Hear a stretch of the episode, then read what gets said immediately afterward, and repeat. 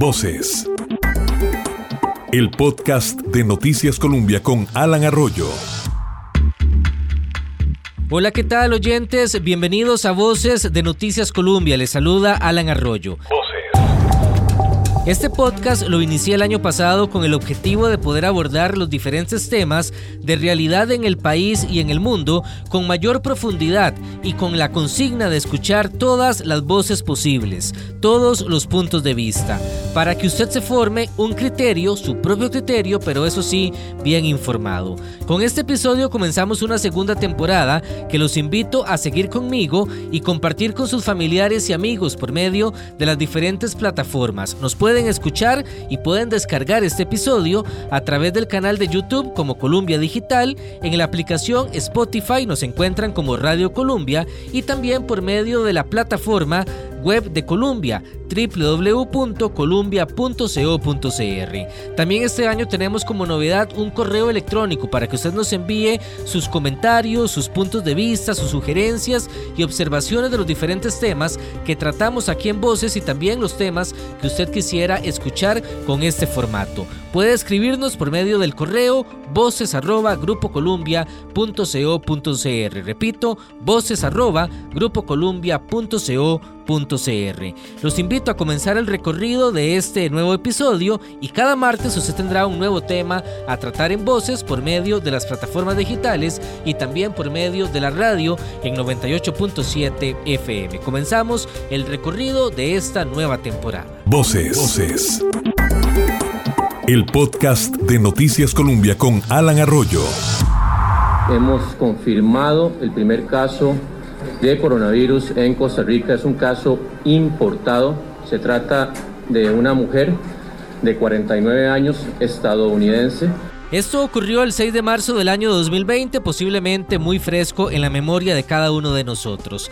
Hace un año la pandemia nos vino a cambiar el mundo de la noche a la mañana y se extendió quizá más de lo que muchos estábamos pensando. Todos nos hemos tenido que adaptar de una u otra manera. Algo o muchas cosas nos cambiaron en estos últimos 12 meses por la emergencia que se vive en el país y en el mundo.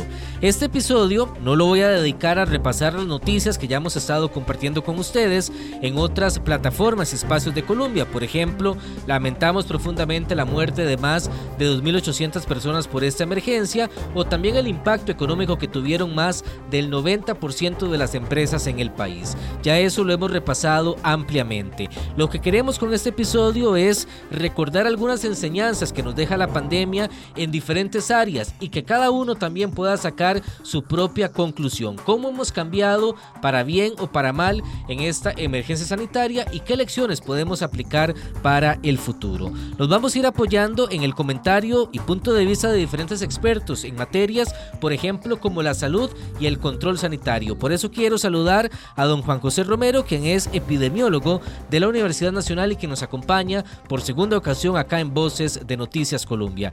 Bienvenido, don Juan José. No, para servirle. Es un honor para mí estar en su programa.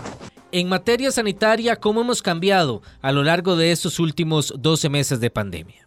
De muchas maneras. Nos vino a cambiar la vida en las relaciones entre nosotros como personas. Eh, vino a cambiar el ambiente de trabajo de forma dramática.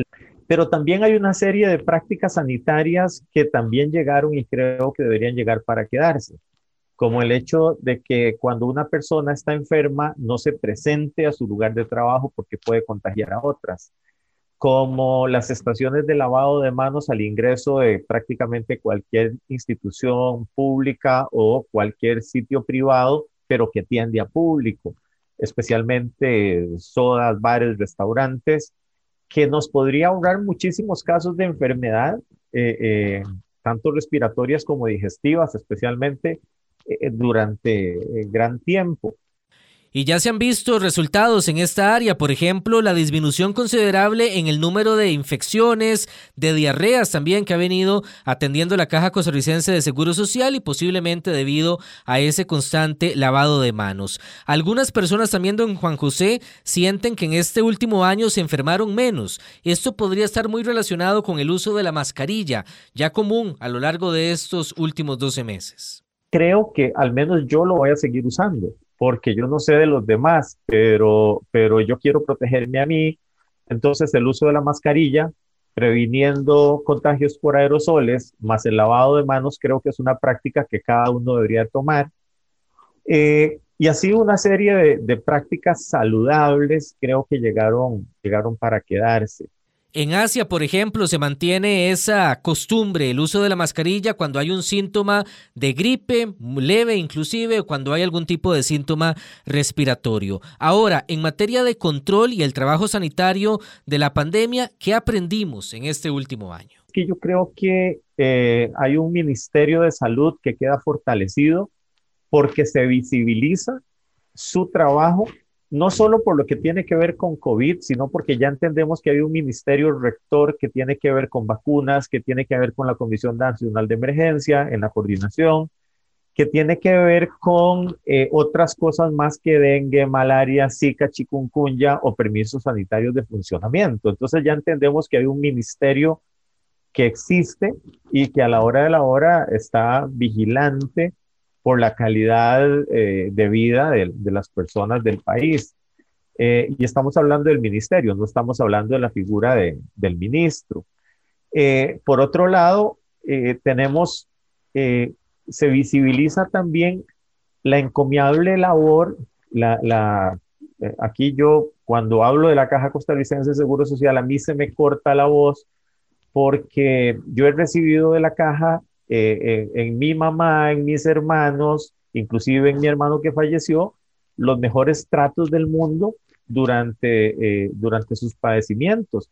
Y así ha sido con la COVID. Y entonces buena parte del éxito de que la cantidad de personas fallecidas eh, por, por COVID-19 en Costa Rica sea la que es, pero que aparte de eso, que las personas que aún así, habiendo fallecido, hayan recibido el trato humanitario que recibieron y lo mismo que sus familias, es una cosa que nos habla muy bien eh, de una institución que con todos los problemas administrativos y algunos problemas, eh, digamos, de posibles delitos que se hayan cometido en algún momento, la institución y las personas que hacen a la institución, creo que eh, salen muy fortalecidos dentro de todo esto.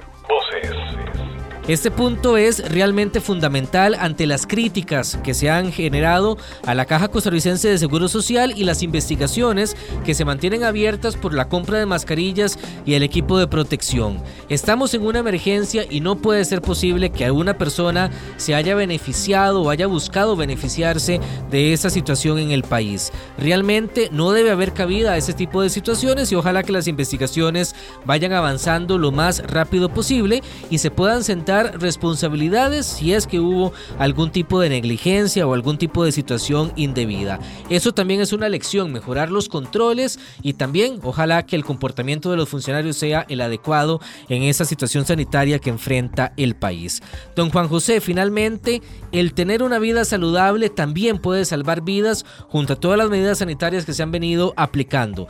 Esa es una enseñanza que posiblemente nos deja la pandemia y ojalá se tome también como lección para los próximos meses y años también aquí en el país. Tratar ahora con la vacunación está maravilloso, pero no nos podemos quedar ahí y yo creo que tenemos que ver como sociedad la forma en la que trabajamos de, eh, de, de manera transversal desde la educación de los niños y en las casas, especialmente sobre hábitos de vida saludables porque mucho de esto podría no haber ocurrido si, si no tuviéramos esas enfermedades de, trasfondo y que a la hora de la hora de por sí también están relacionadas con la principal causa de muerte en Costa Rica, que son los accidentes cardiovasculares o cardiorrespiratorios o cerebrovasculares, todos tienen que ver más o menos con lo mismo. Entonces, eh, sería trabajar en algo que va a beneficiar de muchas maneras. Si nosotros cuidamos en el largo plazo los hábitos de vida saludables de la gente, hábitos de vida en la alimentación y hábitos de vida en el comportamiento, como el lavado de manos, eh, la distancia, el, no asistir enfermo al trabajo o el no enviar al niño. A veces el niño está enfermo y lo mandamos a la escuela porque no tenemos quien lo cuide. Eh, tenemos que cambiar ese tipo de conductas porque ya sabemos eh, lo que puede suceder. Una anécdota muy rápida. Eh, resulta que yo responsablemente hace un par de años, siendo profesor, estaba muy enfermo de gripe y yo soy de los que no dejo de trabajar por una gripe. Pues llegué a dar clases y creo que contagié a una alumna mía con asma y ella la vio muy mal. Y yo negligentemente pude haber sido causante de un desenlace fatal. Y eso yo lo llevo para toda la vida y lo cuento cuantas veces sea, porque yo creo que hay que aprender de las experiencias, aunque uno haya sido el protagonista de manera irresponsable. Muchas gracias, don Juan José Romero, epidemiólogo de la UNA, por estas reflexiones. Esto es Voces, el podcast de Noticias Colombia. Repasamos algunas lecciones que nos ha dejado la pandemia. Ahora escuchamos otra voz experta que también conocimos durante toda la cobertura de este último año. Ronald Evans, epidemiólogo de la Universidad Hispanoamericana que también nos da sus enseñanzas que nos ha dejado la pandemia. Doctor Evans, bienvenido. Creo que eh, la principal lección que nos deja es que debemos de estar preparados para enfrentar nuevos eventos que se puedan producir en un futuro con cualquier virus nuevo o con otra de la misma familia de los coronavirus. Es decir, esto tomó de sorpresa a todo el mundo, pero ya con la experiencia surgida tenemos que abocarnos a estar preparados para cualquier eventualidad futura de esta misma índole. En este sentido, los sistemas de salud deben readecuarse, deben ser más inclusivos, deben ser más efectivos, deberíamos de tener más eh, preparación en el campo de la atención primaria de la salud, que es la que va a enfrentar en primera línea este combate contra cualquier evento futuro, y lo mismo repotenciar y el sistema de, de, los laboratorios del país, especialmente el laboratorio más especializado que es el Inciensa. Yo creo que es la hora de, ha llegado el momento, y esto lo estoy diciendo aquí por primera vez, de que eh, se piense en, una, en un nuevo, antiguo proyecto que casi estuvo a punto de culminar en la creación de un Instituto Nacional de Salud para que pueda hacerle frente a muchos graves problemas, no solo de índole infecciosa, epidémica, pandémica, sino también a las, a las eh, epidemias modernas, como son las enfermedades crónicas no transmisibles, como son la mortalidad eh, violenta, los accidentes de tránsito, las toxicomanías, todas las adicciones.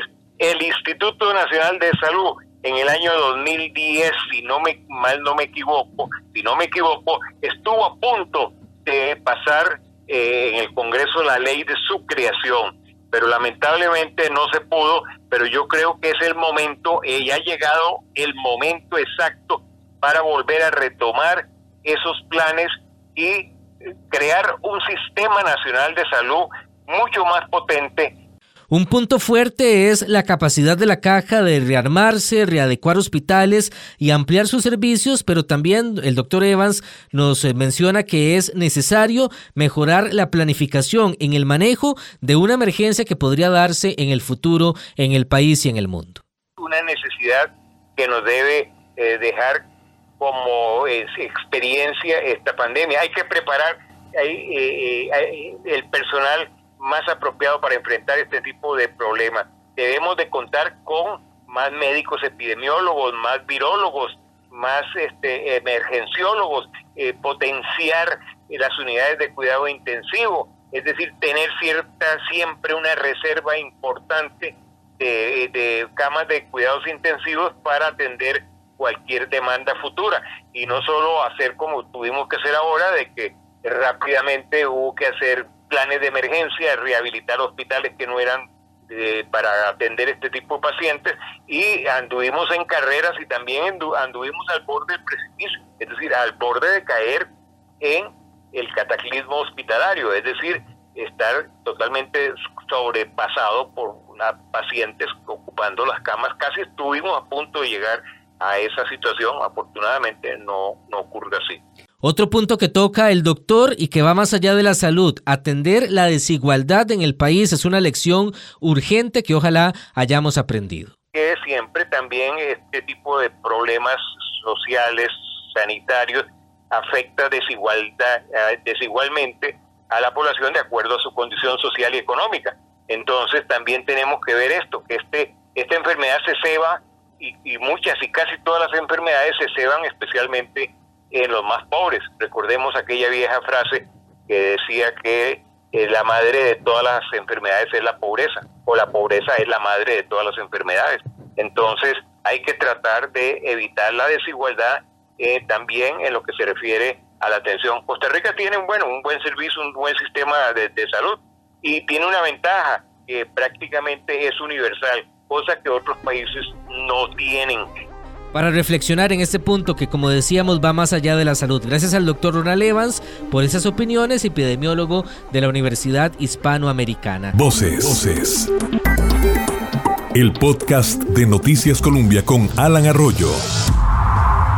Estamos en Voces, recuerden que pueden descargar y compartir este episodio a todos sus contactos. Estamos a través de YouTube en Columbia Digital, en Spotify como Radio Columbia y también a través del sitio web columbia.co.cr. Otra voz que se nos ha hecho muy familiar en este último tiempo, el doctor Marco Vinicio Bosa, intensivista del Hospital Calderón Guardia. Él ha visto en primera línea de atención el drama que ha representado esa situación sanitaria para el país y lo que se vive en una unidad de cuidados cuidados intensivos. Sus enseñanzas, doctor, en este último año. Lo primero que tendría que rescatar, Alan, es que la salud es mucho más que la ausencia de enfermedad.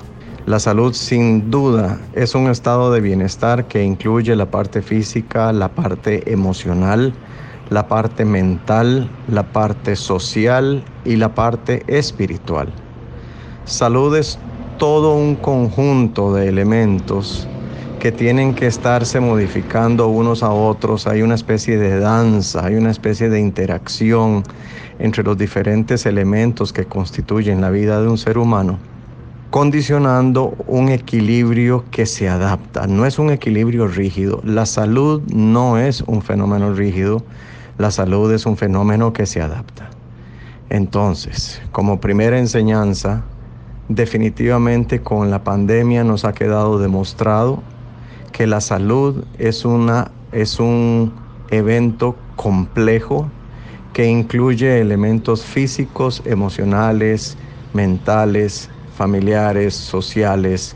Es que la pandemia nos ha enseñado que la salud humana es mucho más complejo que la salud de una sola persona, que la atención de la salud va mucho más allá de la atención de la salud física y que definitivamente las políticas de gobierno en relación con salud y las políticas sociales tienen que ir de la mano para promover el bienestar de la población. Para el doctor Bosa, mantener una buena salud es un trabajo de todos y la pandemia así lo demostró, con el compromiso que asumió no solo el pueblo, en su gran mayoría, acatando todas las disposiciones junto con el trabajo médico en los diferentes hospitales de la caja y también del sector privado. La salud es una responsabilidad compartida. La salud nos pertenece a todos, desde el profesional más instruido y de mayor experiencia hasta la persona que en su hogar se dedica a, formar una familia. Todos, todos juntos tenemos un grado de responsabilidad en la construcción social de la salud. La salud la hacemos entre todos.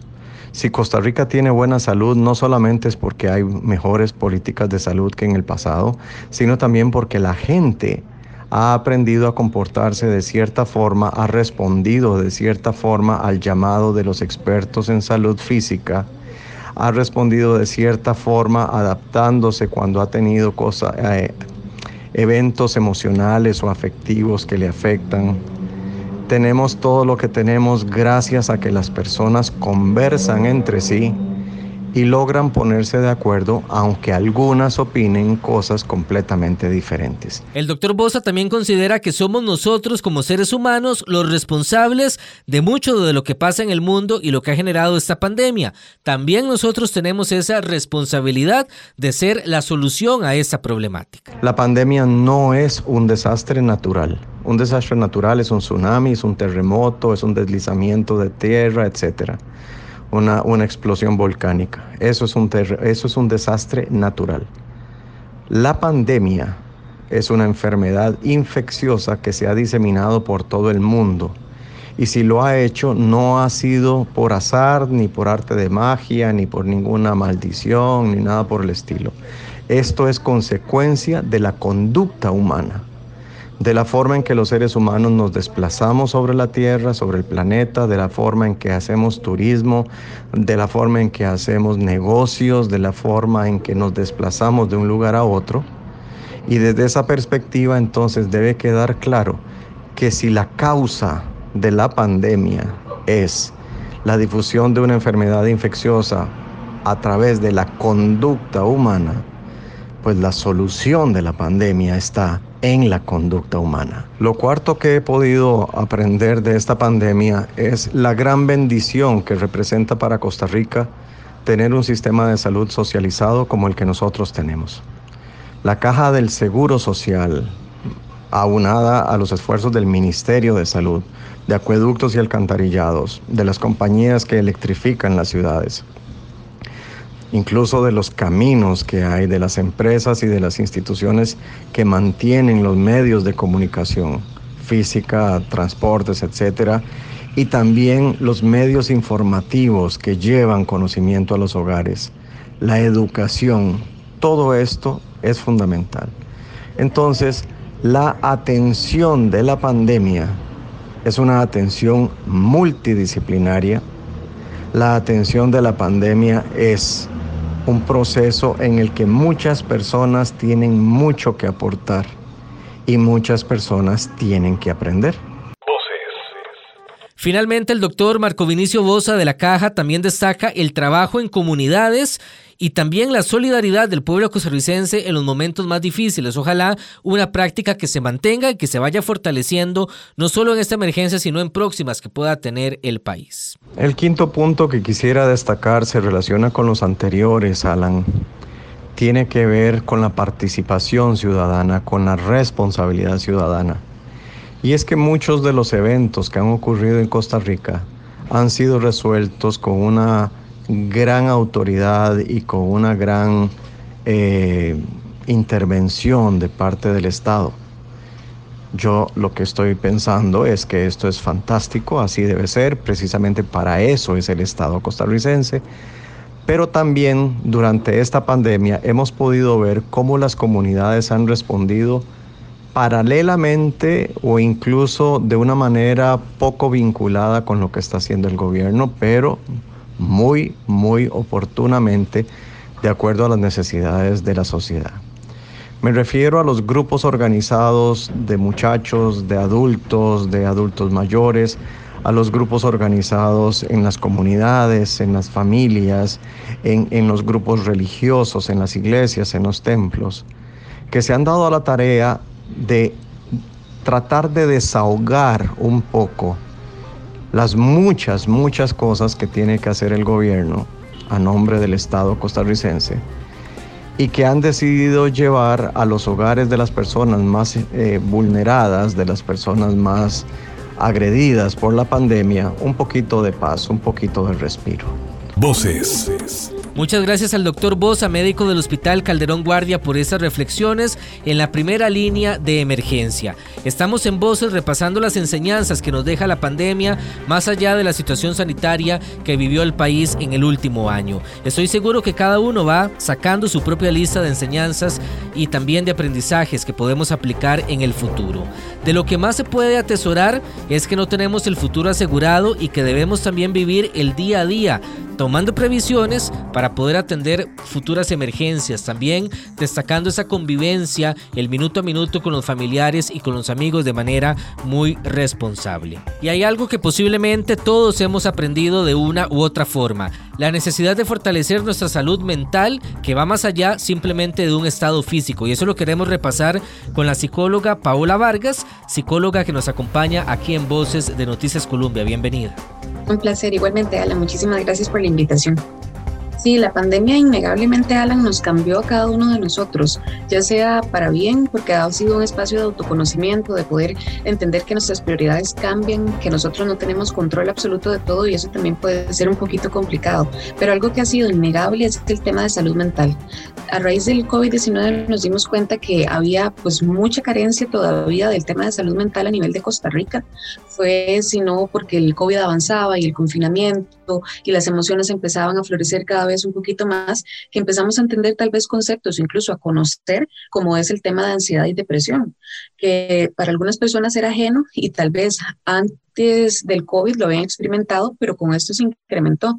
Entonces, es sumamente importante poder tener conciencia de que a nivel país hay una necesidad sumamente evidente de poder invertir aún más recursos en lo que es el tema de salud mental. Se han hecho estudios incluso que ahora estamos viendo que la población, casi un 62%, si no me equivoco, 61% tiene depresión. Entonces, no podemos pasarlo por alto, no podemos simplemente decir, ok, hay que enfocarnos solamente en la crisis económica, hay que enfocarnos solamente en otra vez la activación del empleo, porque nosotros somos seres integrales si nuestra salud mental no está bien, nuestra salud física tampoco, y esto es una variante que antes no teníamos tan clara. Nuestra relación con los demás también cambió con los amigos, familia, compañeros de trabajo. ¿Es posible, Paola, que podamos volver a esa dinámica de antes o muchos de los cambios, esa falta de contacto, posiblemente se va a mantener por muchos meses más, inclusive aunque hayamos superado ya la pandemia? Primero, los seres humanos no somos solitarios, somos seres sociales que necesitamos esta interacción. Por eso ha habido tanta afectación en personas que digan, yo no puedo pasar tanto tiempo solo, yo necesito realmente ya ver a las personas, porque aunque estos medios nos unen, no es lo mismo que el cara a cara, no es lo mismo que poder dar un abrazo. Eso va a ser un tema realmente de una adaptación, porque ahorita ya tenemos casi que un condicionamiento de un año de decir, oh, y de una vez yo veo a una persona y me hago para atrás. Yo ya no saludo de abrazo, ya no hago el toque en el hombro, ya no doy de una vez la mejilla para dar un beso. Eso también es importante porque nosotros aprendemos constantemente. Nosotros aprendemos por observación, aprendimos también al lavado de manos, aprendimos a tener esta distancia. Entonces, la capacidad del ser humano es tan grande que nos podemos volver a readaptar, pero indudablemente va a haber un cambio porque van a haber temores, van a haber ansiedades. Ya tal vez cuando la restricción se quite va a ser incluso extraño no andar mascarilla, va a ser extraño poder abrazar de una vez como lo hacíamos antes. Entonces, es muy interesante porque a nivel de un estudio social, la interacción también ha cambiado. Entonces, van a haber personas quienes van a poder experimentar incluso una ansiedad social. ¿Qué significa? Que cuando a mí se me permita ya salir, no voy a sentir la confianza que tenía antes. Muchas gracias Paola por participar en Voces, el podcast de Noticias Colombia. Como enseñanza, el uso de la tecnología también nos puede beneficiar siempre que se haga de manera muy controlada. Ese contacto también con los adultos mayores, la necesidad de poder convivir con ellos, de socializar, de comunicarnos, es un aspecto que como familias no debemos descuidar. Ahora de manera virtual, pero más adelante otra vez de manera presencial. Y muchos hemos aprendido también a tener eh, un mejor uso de recursos cómo emprender esas situaciones difíciles, cómo enfrentarlas y es parte de esa realidad que nos deja también la pandemia en materia económica. Muchas familias con ingreso reducido y poco más de medio millón de personas que de una u otra forma se han visto afectados por el desempleo en el país agravado lógicamente por este último tiempo de pandemia. En materia económica, ¿qué hemos aprendido en el manejo de las finanzas? Quiero saludar a una experta, Mónica Quiroz, quien nos atiende aquí en Voces de Noticias Colombia. Mónica, ¿qué hemos aprendido en el manejo de finanzas? Un, día, cuando estaba recién empezando la pandemia, había un meme que me pasaron y me pareció que fue fabuloso para explicar esto. Y eh, los alumnos, uno de los alumnos me lo mandó, entonces decía, eh, ¿se acuerdan cuando les hablaba de la cosa? pues la cosa llegó. ¿Se acuerdan cuando les hablaba de prepararse para la cosa? Pues la cosa llegó y no estábamos preparados. ¿Qué quiero decir con esto? Lo más importante, y he podido ver, digamos, en mis alumnos que lograron hacer lo que nosotros siempre les propusimos, que era tener un fondo de emergencia de mínimo mil dólares. Dos pasos importantes era un fondo de emergencia mínimo de mil dólares. Luego, ojalá ampliar ese fondo de emergencia de tres meses a seis meses, incluso hasta un año de los ingresos. Y luego el, el otro punto es no tener deudas, porque es muy diferente eh, sobrellevar una situación financiera como esta, sin deudas, con fondo de emergencia, a con deudas, eh, sin fondo de emergencia y además sin trabajo. Entonces, o bajándole la, la jornada, ¿verdad? Mónica, ahorro, prepararnos para cualquier cambio de la noche a la mañana es algo que sucedió eh, de, forma muy repentina. Ojalá que sea una lección también que podamos haber aprendido. Muchos tuvieron que buscar también, Mónica, algunas alternativas de emprendimiento. Quizá la enseñanza es buscar diferentes maneras de obtener ingresos y no poner todo, como decimos popularmente, en la misma canasta, todos los huevos en la misma canasta. Otra cosa que yo diría que me ha me ha encantado el pueblo costarricense, sin embargo ayer me mandaron unas estadísticas de la cantidad de emprendimientos que surgieron después de la pandemia. Sin embargo, me llamó la atención que en Centroamérica, número uno en cantidad de emprendimientos es Nicaragua, no nosotros, cuando, y Costa Rica estaba inclusive en último lugar. Yo hubiera pensado, con todo lo que vimos, que nuestro país iba a estar a la vanguardia de emprendimientos, ¿verdad? Entonces, eh, pero bueno, independientemente de eso, definitivamente la, gente generando ideas, generando nuevas formas de hacer las cosas, nuevas formas de conseguir dinero, eso me pareció espectacular. Aquí el peligro es, Alan, el 80% de los emprendimientos no llegan a cumplir cinco años de vida. Entonces, mi gran preocupación es cuántos de todos esos emprendimientos realmente van a poder consolidarse. Ese es un reto que nos deja la pandemia al país, fomentar los nuevos negocios, emprendimientos y no hacerlo tan difícil. Es una manera también que tienen muchos costarricenses de poder subsistir y posiblemente muchos se vayan a mantener, esperemos, en una buena cantidad luego de esta emergencia. Gracias a Mónica, conocida como la doctora Finanzas, Mónica Quiroz, a través de sus redes sociales, por esos puntos de vista y también los consejos. Hablando de trabajo, también la pandemia nos demostró que se puede trabajar desde la casa y muchas empresas se dieron cuenta de que era una posibilidad también de mantener vivo su forma de trabajo, su emprendimiento con los diferentes colaboradores. Sin embargo, también nos dejó algunas enseñanzas, grandes retos que tenemos por delante en materia de teletrabajo. Abordo el tema con don Gustavo Vado, quien es el decano de Ciencias Económicas de la Universidad de Costa Rica. Don Gustavo, bienvenido a Voces de Noticias Colombia. Muchas gracias, Alan. Este, un gusto estar por acá. Don Gustavo, la pandemia permitió fortalecer el teletrabajo que quizás estaba desarrollando de forma muy tímida en el país y algunas empresas se dieron cuenta que realmente funciona el teletrabajo. ¿Qué tipo de, enseñanzas, resultados y retos hemos encontrado en este último año? Sí, claro. Eh, yo creo que el principal beneficio es que le ha, le ha dado continuidad a las organizaciones, definitivamente. Eh, en, en otras circunstancias hubiéramos tenido un paro definitivamente en muchas organizaciones ante, ante un cierre de la presencialidad.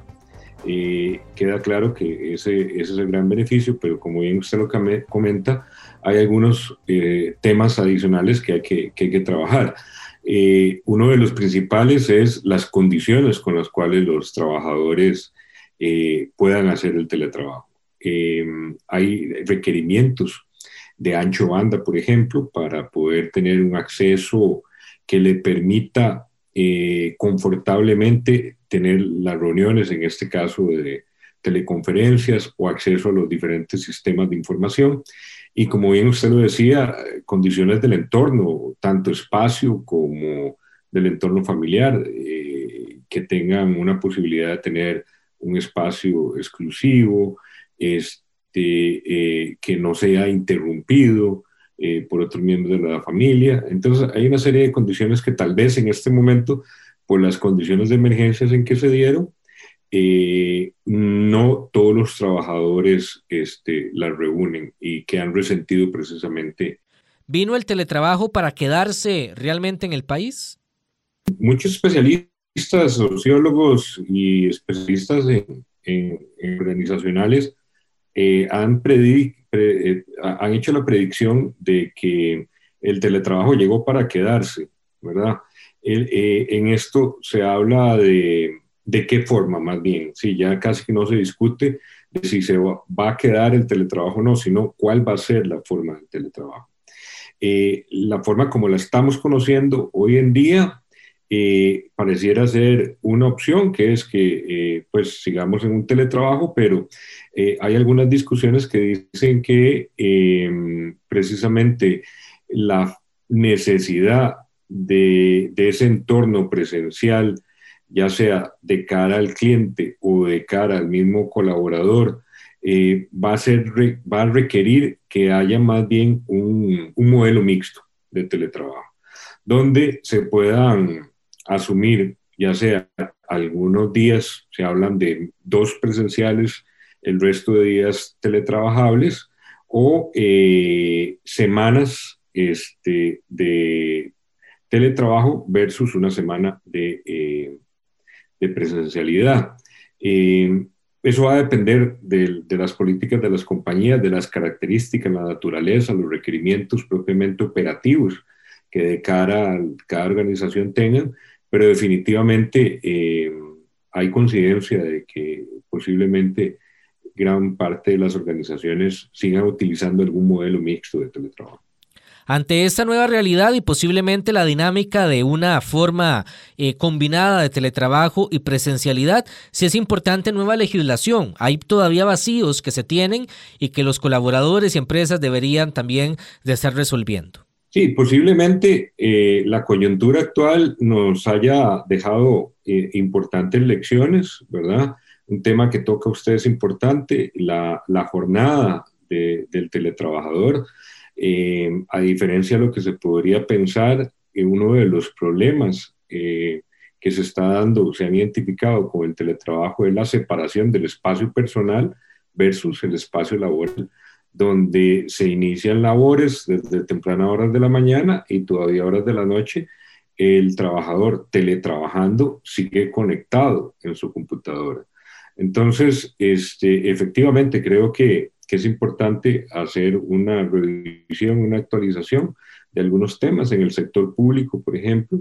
Eh, va a requerir ajustar algunas normativas que de momento, por la condición de emergencia, se, se adoptaron para asumir el teletrabajo, pero eh, por principio de legalidad eh, va a ser importante eh, establecer esas normativas Muchas gracias, don Gustavo Bao, quien es decano de Ciencias Económicas de la Universidad de Costa Rica.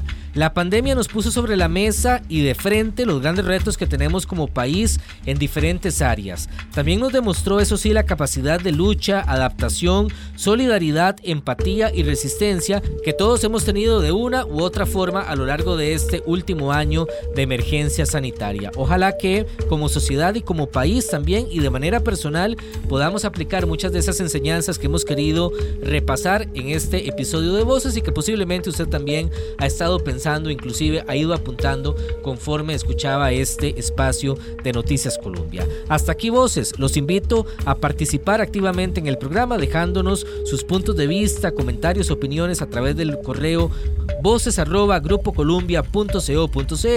y también por las diferentes plataformas digitales. Hasta el próximo episodio. Gracias por su compañía. Voces. El podcast de Noticias Colombia.